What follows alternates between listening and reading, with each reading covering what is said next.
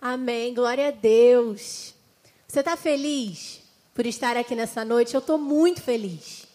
Eu estou muito feliz porque essa é uma igreja que tem dado espaço para que as mulheres estejam atuando, liderando, edificando outras mulheres, desde os bastidores até o púlpito. Você pode dar uma salva de palmas a Jesus e à sua igreja? A liderança, a visão que Deus tem dado. Glória a Deus por isso. Bom, a Roberta já me apresentou. Obrigada, Roberta. Ela falou algo aqui muito precioso sobre a nossa visão de unidade, sobre a importância de nós caminharmos juntos. Nós somos uma igreja apenas. E eu estou muito feliz já. Estive aqui no Celebrando algumas vezes, já tive a oportunidade de ministrar a palavra aqui também. E estou muito feliz por ver que as mulheres de fato estão aqui. E conversando com a, com a Roberta algumas semanas atrás, eu falei para ela, Roberta, a verdade é que as mulheres estão em todos os lugares. Tem mulher no Celebrando, tem mulher no Recriança, tem mulher nos Jovens Casados, mulher em todos os lugares. Isso é maravilhoso, porque nós somos assim. Nós somos plurais, nós somos humanas. Então, nós precisamos sim nos envolver. Então, venha, como já foi dito aqui muito bem, venha, faça parte, se envolva de acordo com a sua especificidade, com a sua realidade. Eu tenho certeza que quanto mais fundo você for, certamente mais sabedoria, mais conhecimento a respeito de Deus você vai adquirir. Amém? Vamos juntas então, juntos, porque eu estou vendo aqui muitos homens. Que privilégio para nós ter vocês aqui. Deus abençoe, continue dando sabedoria e visão a vocês. E paciência com a gente, né? Que a gente não é fácil. Paciência com a gente. Vamos então abrir a nossa Bíblia lá no Evangelho de João. Evangelho de João, no capítulo 11. Enquanto você abre a sua Bíblia, João, o discípulo amado, amado por Jesus, autor desse livro tão importante na Bíblia, é quem se propôs, depois de alguns anos de caminhada com Jesus, também liderando a igreja de Cristo, se propôs a registrar essas palavras a respeito da vida de Jesus, a respeito das suas experiências com Ele. E estamos aqui, milhares de anos depois, lendo essas palavras, sendo edificados por Ele. João, capítulo 11, nós vamos ler a partir do versículo 20. O Evangelho de João, ele é conhecido como o Evangelho da fé. Isso porque a palavra crer, crer, aparece 98 vezes nesse livro. É o Evangelho da Fé. O propósito de João nesse livro é apresentar Jesus como sendo filho de Deus, em quem nós podemos confiar. Por isso ele fala tanto a respeito de crer. Por isso ele fala tanto a respeito da fé.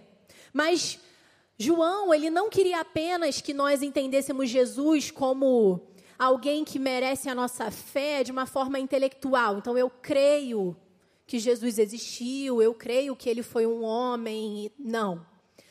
O que João tinha como objetivo ao escrever esse livro foi que nós crêssemos em Jesus como Filho de Deus, confiássemos que Ele é o único capaz de nos dar vida, tanto nesse mundo quanto após esse mundo. Então, esse era o propósito, esse era o objetivo de João. E João ele faz isso contando, dentre outras informações, contando sete milagres que Jesus operou enquanto esteve aqui. E o último milagre que João conta, registra, é a ressurreição de Lázaro, que você com certeza já ouviu falar, mesmo que você não conheça a Bíblia, mesmo que você nem conheça muito bem a Cristo, você provavelmente já ouviu falar sobre Lázaro. E esse sétimo milagre foi marcante demais, na vida de Jesus. Foi a partir dele, a partir desse evento, a partir desse milagre, que decidiram matar Jesus. Então a gente vai ler um trecho apenas. Depois você pode ir em casa ler o capítulo inteiro para você poder entender todos os detalhes dessa experiência maravilhosa, mas nós vamos ler a partir do versículo 20. João 11, a partir do 20. Vamos juntos então? Quando Marta ouviu que Jesus estava chegando, foi encontrá-lo. Mas Maria ficou em casa. Disse Marta a Jesus: Senhor, se estivesses aqui, meu irmão não teria morrido. Mas sei que, mesmo agora, Deus te dará tudo o que pedires. Disse-lhe Jesus: O seu irmão vai ressuscitar. Marta respondeu: Eu sei que ele vai ressuscitar na ressurreição, no último dia. Disse-lhe Jesus: Eu sou a ressurreição e a vida. Aquele que crê em mim, ainda que morra, viverá. E quem vive e crê em mim não morrerá eternamente. Você crê nisso? Ela lhe respondeu: Sim, Senhor, eu tenho crido que tu és o Cristo, filho de Deus, que devia vir ao mundo. E depois de dizer isso, foi para casa e, chamando à parte Maria, disse-lhe: O mestre está aqui e está chamando você. Ao ouvir isso, Maria levantou-se depressa e foi ao encontro dele. Jesus ainda não tinha entrado no povoado, mas estava no lugar onde Marta o encontrara. Quando notaram que ela se levantou depressa e saiu, os judeus que a estavam confortando em casa seguiram-na, supondo que ela ia ao sepulcro para ali chorar. Chegando ao lugar onde Jesus estava e vendo, Maria prostrou-se aos seus pés e disse: Senhor, se estivesses aqui, meu irmão não teria morrido. Ao ver chorando Maria e os judeus que a acompanhavam, Jesus agitou-se no espírito e perturbou-se. Onde o colocaram? perguntou ele. Vem e vê, Senhor, responderam eles. Jesus chorou. Então os judeus disseram: Vejam como ele o amava. Mas alguns deles disseram: Ele que abriu os olhos do cego não poderia ter impedido que este homem morresse? Jesus, outra vez profundamente comovido, foi até o sepulcro. Era uma gruta com uma pedra colocada à entrada. Tirem a pedra, disse ele. Disse Marta, irmã do morto: Senhor, ele já cheira mal, pois já faz, já faz quatro dias. Disse-lhe Jesus: Não lhe falei que se você cresce, veria a glória de Deus? Então tiraram a pedra. Jesus olhou para cima e disse: Pai, eu te agradeço porque me ouviste. Eu sei que sempre me ouves, mas disse isso por causa do povo que está aqui, para que creia que tu me enviaste. Depois de dizer isso, Jesus bradou em alta voz: Lázaro, venha para fora. O morto saiu com as mãos e os pés envolvidos em faixas de linho e o rosto envolto num pano. Disse-lhe Jesus: Tirem as faixas dele e deixem-no ir. Que texto lindo! Eu fiquei imaginando hoje à tarde, quando eu estava me preparando para estar aqui, fiquei imaginando como deve ter sido impressionante essa cena. Já há quatro dias, um homem morto, num sepulcro fechado. De repente, aquele homem vem para fora, todo enfaixado, andando. E eu imagino que deve ter sido uma cena de fato para nunca mais se esquecer. Certamente foi, porque se gerou tanta revolta na liderança do povo, é porque de fato foi algo para nunca mais esquecer. Mas nessa noite, eu quero me atentar, até porque nós estamos aqui num momento especial para as mulheres. Eu quero me atentar a uma pessoa muito importante nesse texto. Alguém que estava ali, que viveu essa experiência, que foi uma testemunha ocular do início ao fim dessa história, que era Maria. Maria é uma mulher muito especial. Maria era irmã do morto, irmã de Lázaro, irmã também de Marta. Eram três irmãos, Marta, Maria e Lázaro. A Bíblia fala que Maria, ela era hospedeira de Jesus. Jesus de vez em quando passava por Betânia, que era onde ela vivia com seus irmãos e ficava na casa dela. Jesus ele era amigo de Maria. Jesus ele era mestre de Maria. O que por si só já foi revolucionário, porque as mulheres elas não eram ensinadas.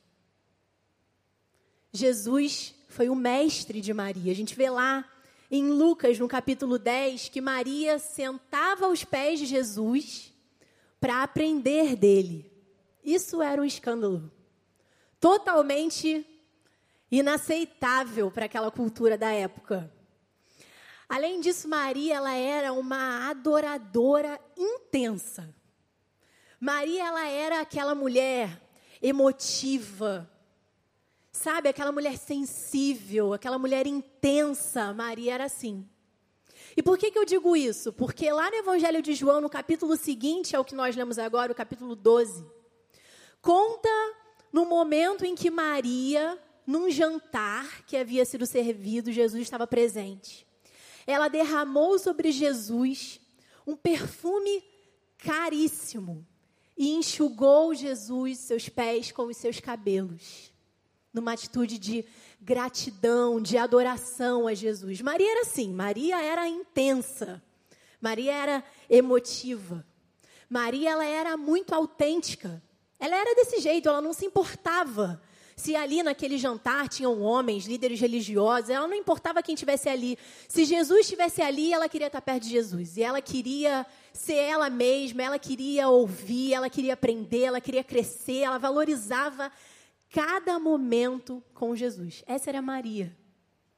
E nesse evento que nós lemos aqui, sem dúvida, Lázaro foi alguém muito especial.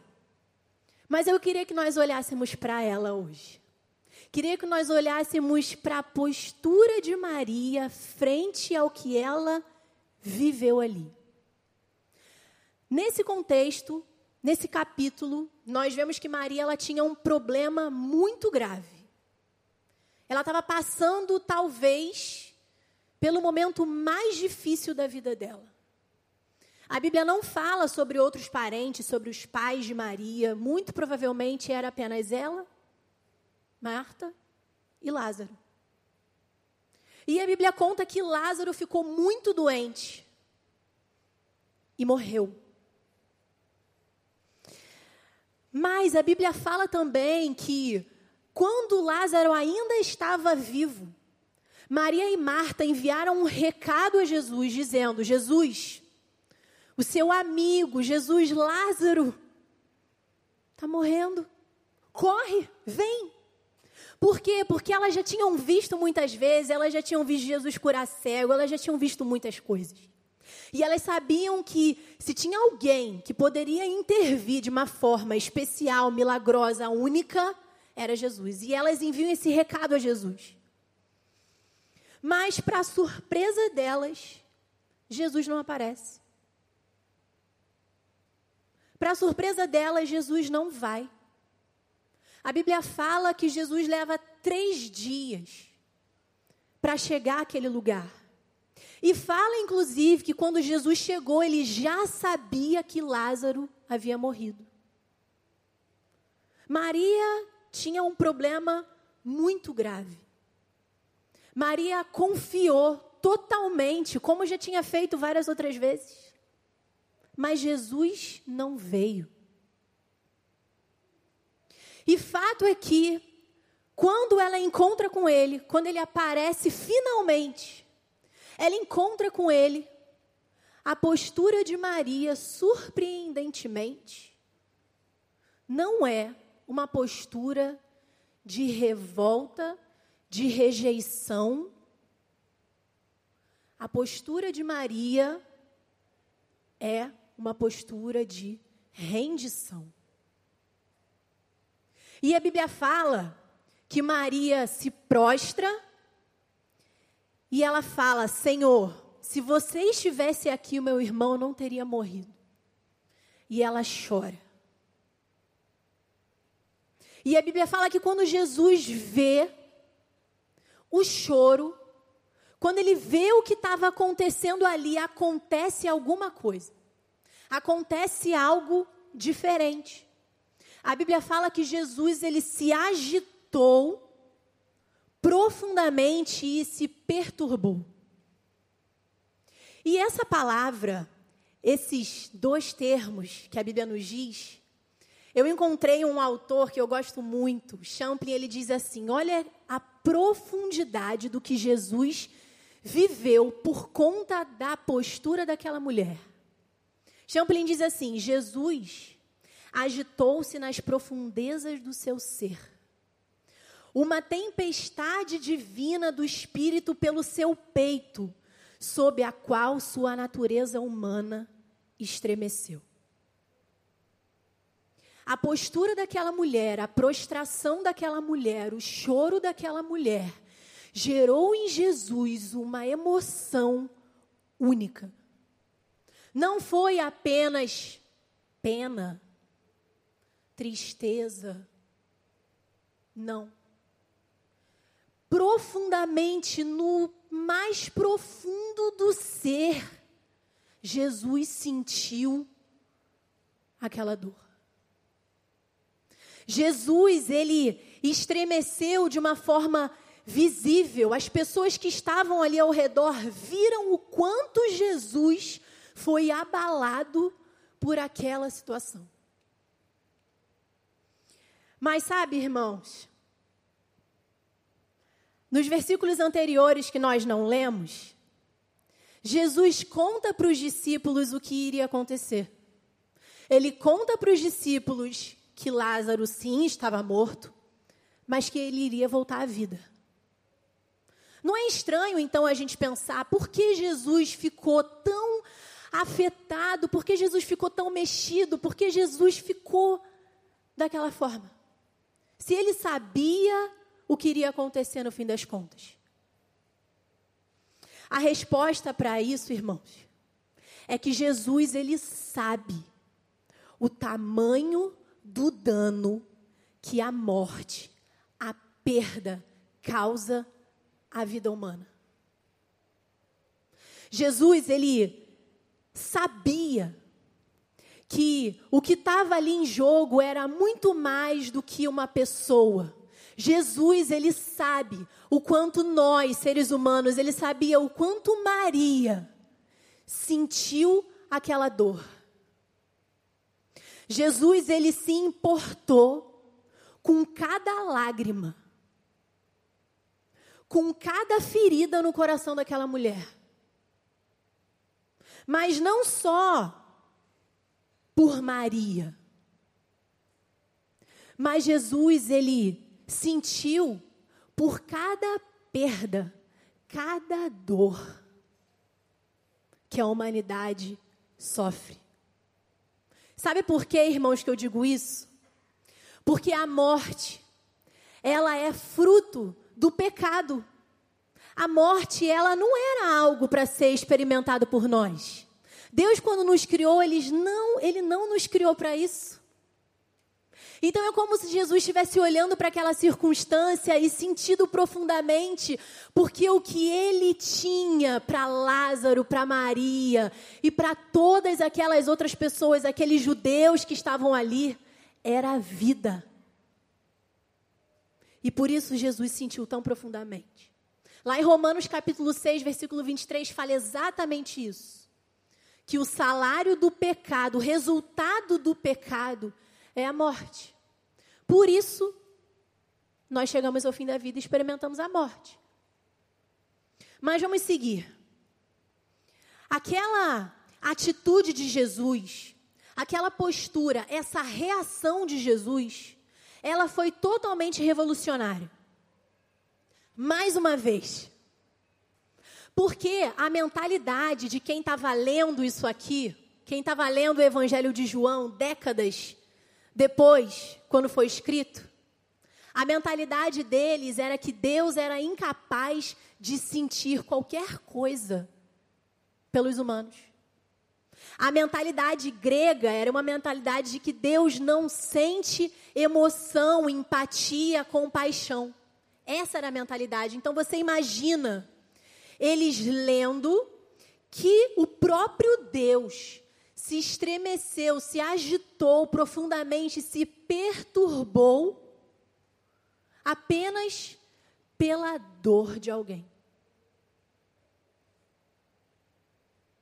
Jesus ele se importa profundamente com o que acontece com você. Mulher, Jesus ele se importa profundamente com a sua queixa, com a sua dor, com a sua lágrima, com o seu medo. Ele se importa profundamente com a sua insegurança. Quando você recebeu aquela notícia, quando você recebeu aquele diagnóstico, quando você recebeu aquela ligação, aquele e-mail, aquela mensagem, e aquilo afetou o seu coração, a Bíblia nos diz que a nossa dor afeta o coração do nosso Deus. Deus se importa com o dano que a dor gera em nós. E aí eu quero ler para você, quero fazer uma pausa rapidamente.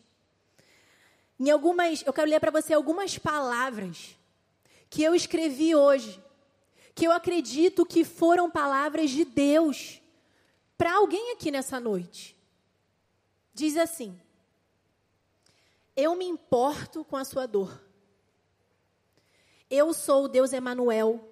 Eu choro com você. Eu sei o que é não ter uma casa, porque eu também não tive uma. Eu sei o que é se sentir sozinho, porque eu também fiquei. Eu também fui rejeitado, fui humilhado e injustiçado. Também falaram muitas mentiras a meu respeito. Eu conheço a dor, porque além de ter criado cada parte de você, eu também fui ferido no corpo. Eu não estou apenas presente, mas também me compadeço. Eu até chorei em público por causa daquela família enlutada. Eu sei como a morte dói. Também vi meu filho ser ferido. Eu mesmo a suportei. Fiz isso para arrancar dela a palavra final e conquistar para você a vida eterna. Eu me importo tanto que desci ao Hades para que você, minha filha, não precisasse ir até lá.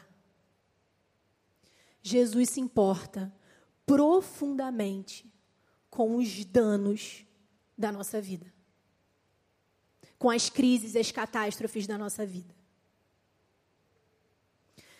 Então eu queria que nós olhássemos, porque já fica muito claro que a atitude de Maria ao se prostrar, tocar os pés de Jesus, chorar e se lamentar pelo que ela estava vivendo, foi especial demais para Jesus. E se você gosta de anotar, eu queria que você anotasse isso. Quando nós tocamos os pés de Jesus, nós tocamos o seu coração. Quando nós tocamos os pés de Jesus, nós tocamos o seu coração. Marta e Maria disseram as mesmas palavras. Você reparou isso? As mesmas palavras. Provavelmente devia ser algo que elas já deviam até ter conversado em casa. Poxa, se Jesus estivesse aqui, isso não teria acontecido. Elas falaram exatamente isso para Jesus: Senhor, se você estivesse aqui, o meu irmão não teria morrido. Mas aconteceu algo quando Maria falou. Quando nós tocamos os pés de Jesus, tocamos o seu coração. Então, o que eu quero dizer para você é que Maria, ela foi capaz de se render, de se prostrar, mesmo quando as coisas aconteceram como ela não estava esperando. Maria, ela foi capaz de se prostrar, mesmo frustrada. Porque afinal Jesus chegou atrasado. Maria, ela foi capaz de se prostrar, mesmo quando ela se sentiu menos amada por ele. Ela se sentiu dessa forma porque os judeus que estavam ali em volta disseram em alta voz para ela assim, para quem estava ali: Ele curou o cego. Por que, que não curou seu irmão?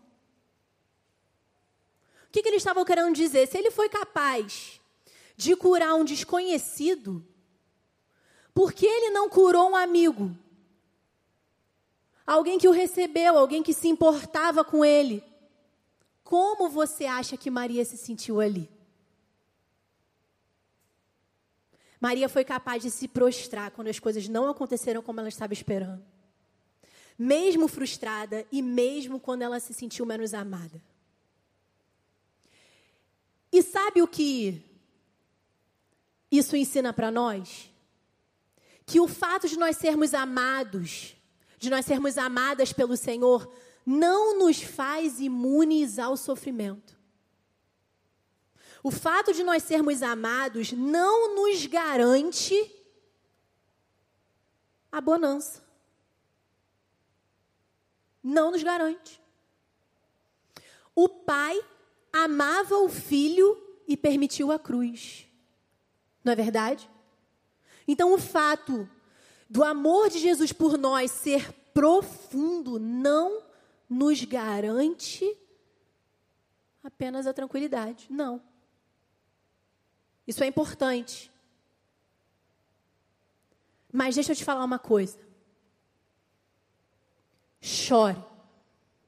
Mas chora nos pés de Jesus. Se queixa, mas se queixa nos pés de Jesus.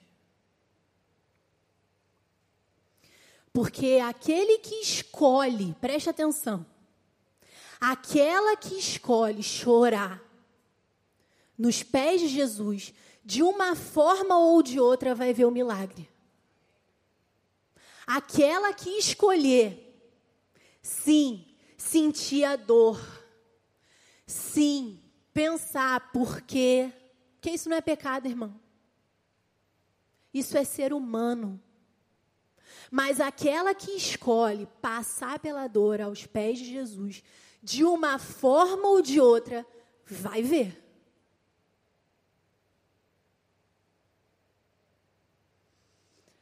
Clame, mulher, clame, grita, chora, para que todas as pessoas que precisam te ouvir ouçam.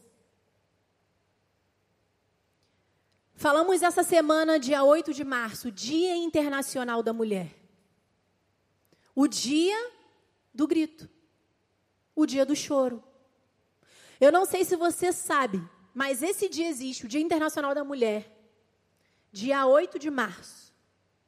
Existe, porque lá em 1917, na Rússia, olha aí, 90 mil mulheres foram para a rua gritar, pedir por condições de vida e de trabalho melhores.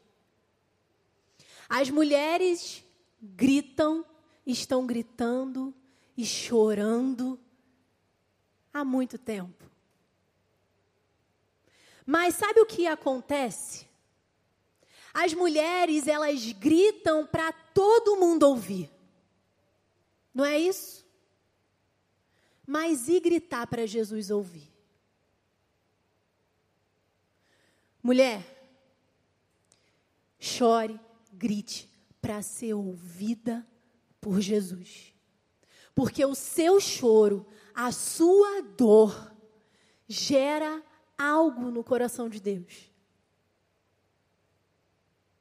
Mulher, busque os pés de Jesus quando as mãos dele estiverem encolhidas. Quando as mãos estiverem encolhidas, procura o pé. Jesus é o pé, então é o pé. Eu não estou vendo chegar. Vai para o pé, irmã. Sabe por que, que você precisa ir para o pé? Porque a gente precisa amar mais a presença de Deus do que aquilo que Ele faz por nós. A gente precisa amar mais os pés de Jesus do que as suas mãos.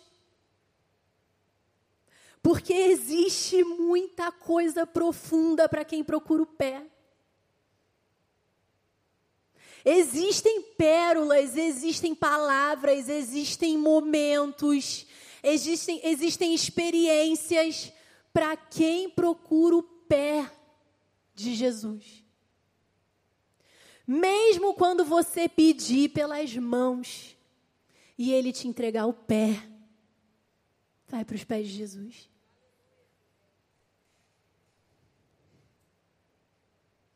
Sabe por quê, minha irmã? Porque existem algumas, muitas na verdade, posturas de Jesus, a gente vê isso na Bíblia, que elas são graciosas. A gente não precisa fazer nada, na verdade, para receber o amor de Deus. Nada. E não só o amor, muitas outras coisas. Existem muitas coisas que Jesus faz e é de graça, a gente nem pediu, a gente nem sabia que a gente precisava, Jesus fez.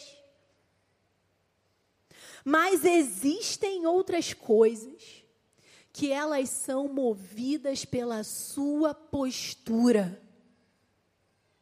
Maria, ela teve acesso a algo espetacular, a uma experiência espetacular com Jesus por causa de algo.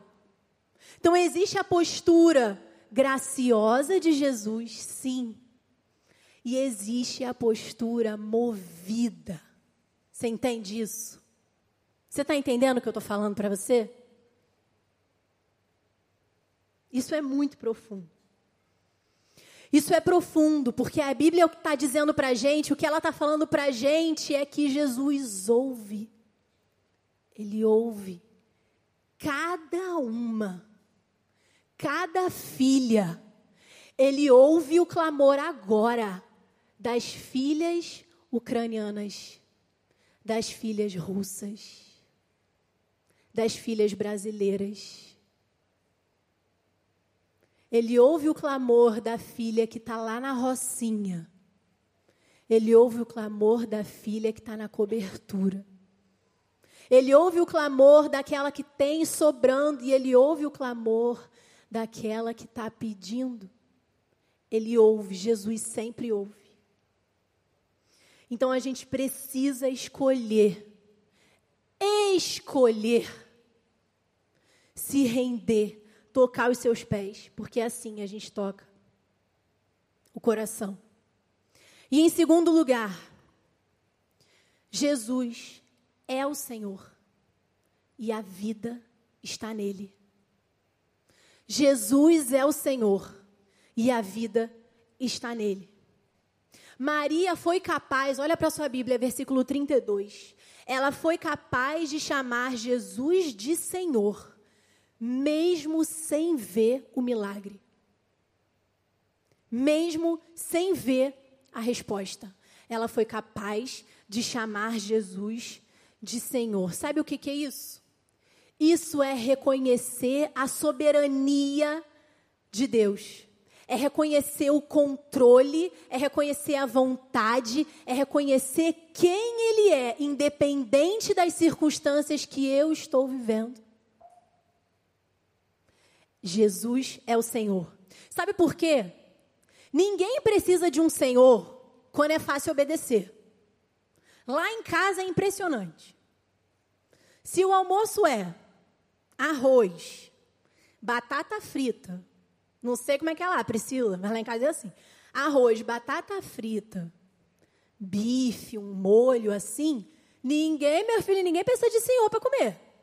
Né? É uma facilidade. Agora, quando tem o feijão, quando tem lá a verdurinha, o legume, hum, aí tem que ter um senhor, tem que ter uma senhora. Ninguém precisa de um senhor quando é fácil obedecer. Quando as circunstâncias são favoráveis, a gente só vai. Não é verdade? A gente vai rindo.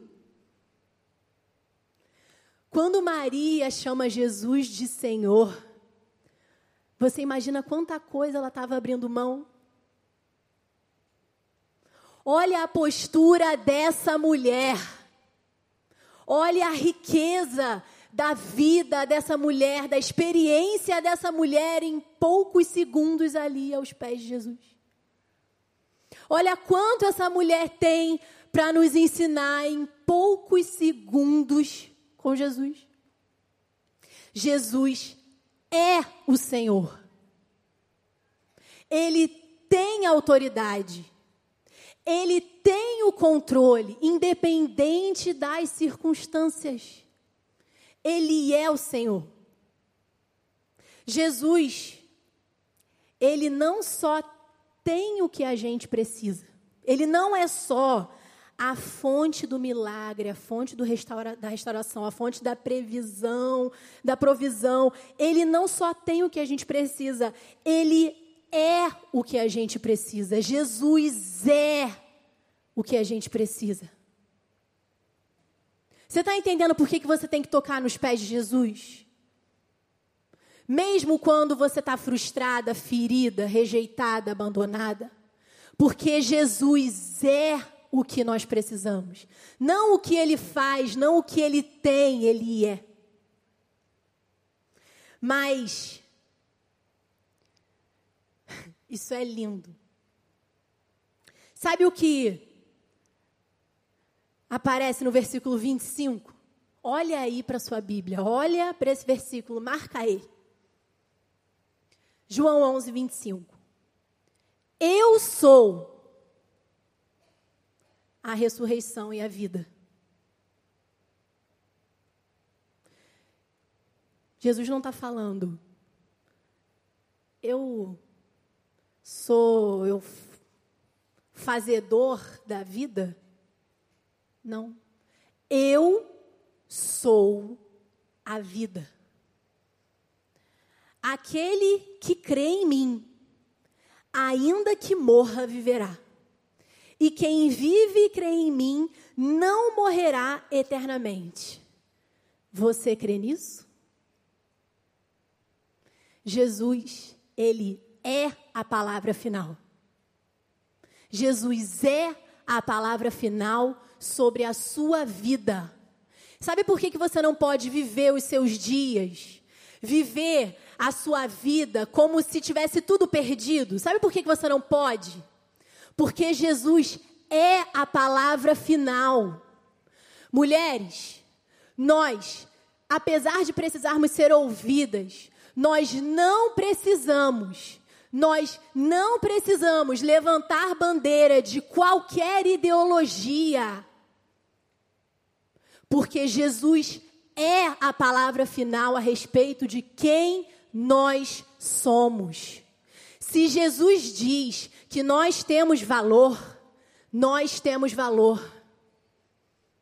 Se Jesus diz que nós somos amadas, nós somos amadas.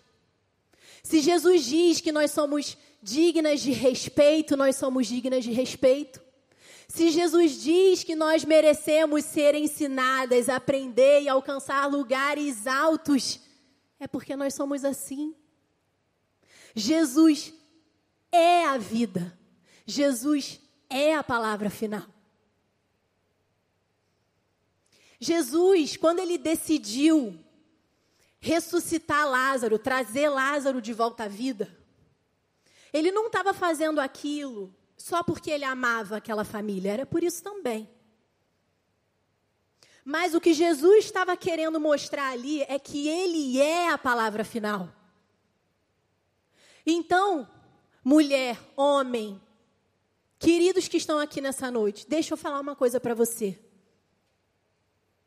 A gente pode ver com os nossos olhos humanos as piores tragédias, sofrer as piores perdas, danos, a morte pode bater na porta da nossa casa.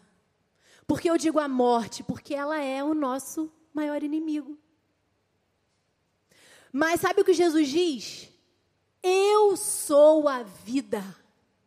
Então não existe absolutamente nenhum inimigo, problema, causa, circunstância, perda, necessidade, nada maior do que ele. Nem a morte é maior do que ele. E sabe o que a palavra diz? Que aquele que crê, mulher, você, se você decide crer em Jesus, não é no que Jesus faz, não é no que ele já fez, crer em quem ele é. Se você crê em quem Jesus é, nada te para. Sabe por quê? Porque a vida, ela não está restrita só a esses 80, 90, 100 anos. Isso aqui é uma parte muito pequena do que a gente vai viver. Se você decidir crer em quem Jesus é, nada pode te parar, porque você recebeu a dádiva, o presente da ressurreição. Lázaro, ele foi o primeiro. Mas o que aconteceu com ele vai acontecer com todo aquele que crê. Que problema que dificuldade era grande demais para Lázaro? Para Maria, para Marta, depois do que eles viveram ali. O que acontece é que Satanás, ele quer que a gente esqueça o que Jesus conquistou para nós naquela cruz. Então, o que significa, minha irmã, é que a vida pode ser muito difícil para a gente aqui. Muito difícil. Pode ser muito difícil, talvez, para você, mulher que é mãe solteira, que luta sozinha na sua casa, que luta sozinha pela conversão dos seus filhos, pela conversão do seu marido. Pode ser muito difícil para você essa vida aqui na terra.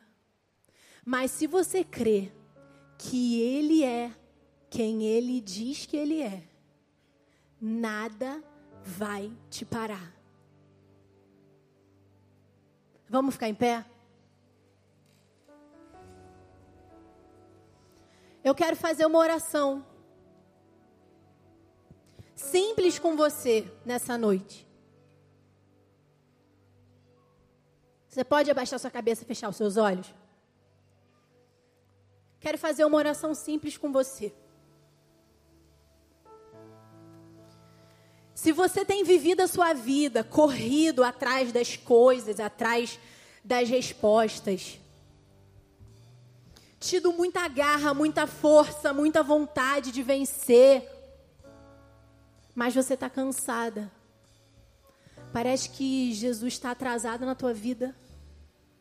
Você está clamando, você está pedindo e as coisas não estão acontecendo. Se você está se sentindo assim nessa noite, eu quero te convidar a ver Jesus se prostrar, chorar,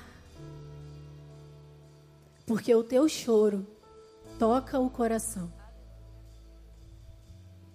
Vamos orar juntos, Senhor. Muitas filhas e filhos seus aqui nessa noite têm se sentido como Maria se sentiu naqueles poucos momentos com você. Jesus, quantas orações, quantos clamores, quantos anos, Senhor, de dor. Obrigada, Senhor, porque os seus pés estão disponíveis para nós. Senhor, seria tão mais fácil vir aqui e dizer que a vida pode ser fácil para a gente porque nós somos crentes em Ti. Não é o que a Tua palavra diz. Senhor, nós estamos aqui prostrados porque tem momentos na vida que parece que a gente só tem o Seu pé. Mas, Pai, os meus irmãos e as minhas irmãs agora, nesse momento, eles estão dizendo: Jesus, deixa eu tocar o Seu pé. Porque eu amo a Sua presença, eu amo quem o Senhor é. Eu amo, Pai, aquilo que você já fez em mim. Eu amo a salvação que eu encontrei em Ti. Mas, Jesus, eu te agradeço profundamente. Porque nós vimos aqui hoje, através da vida de Maria, que quando nós tocamos os seus pés, quando nós damos acesso ao seu senhorio sobre nós, ao teu governo, ao teu controle, aos teus planos sobre nós. Pai, nós tocamos o teu coração. E nessa noite, Pai, nós queremos os seus pés, mas nós queremos também o teu coração, Jesus. Não, Pai, na ânsia de conseguir e de conquistar e de alcançar coisas. Senhor, tu sabes tudo aquilo que nós precisamos.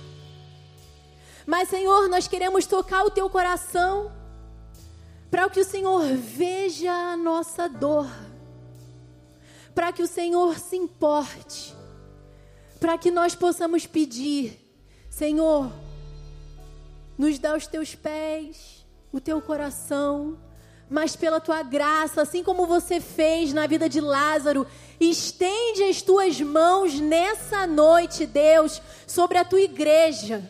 No nome de Jesus, que aqueles que estão clamando, Senhor, alcancem, Pai. Que os sonhos sejam alinhados aos teus, que os projetos sejam alinhados aos teus. Meu irmão, dá acesso para o Espírito Santo mudar o que ele tiver que mudar.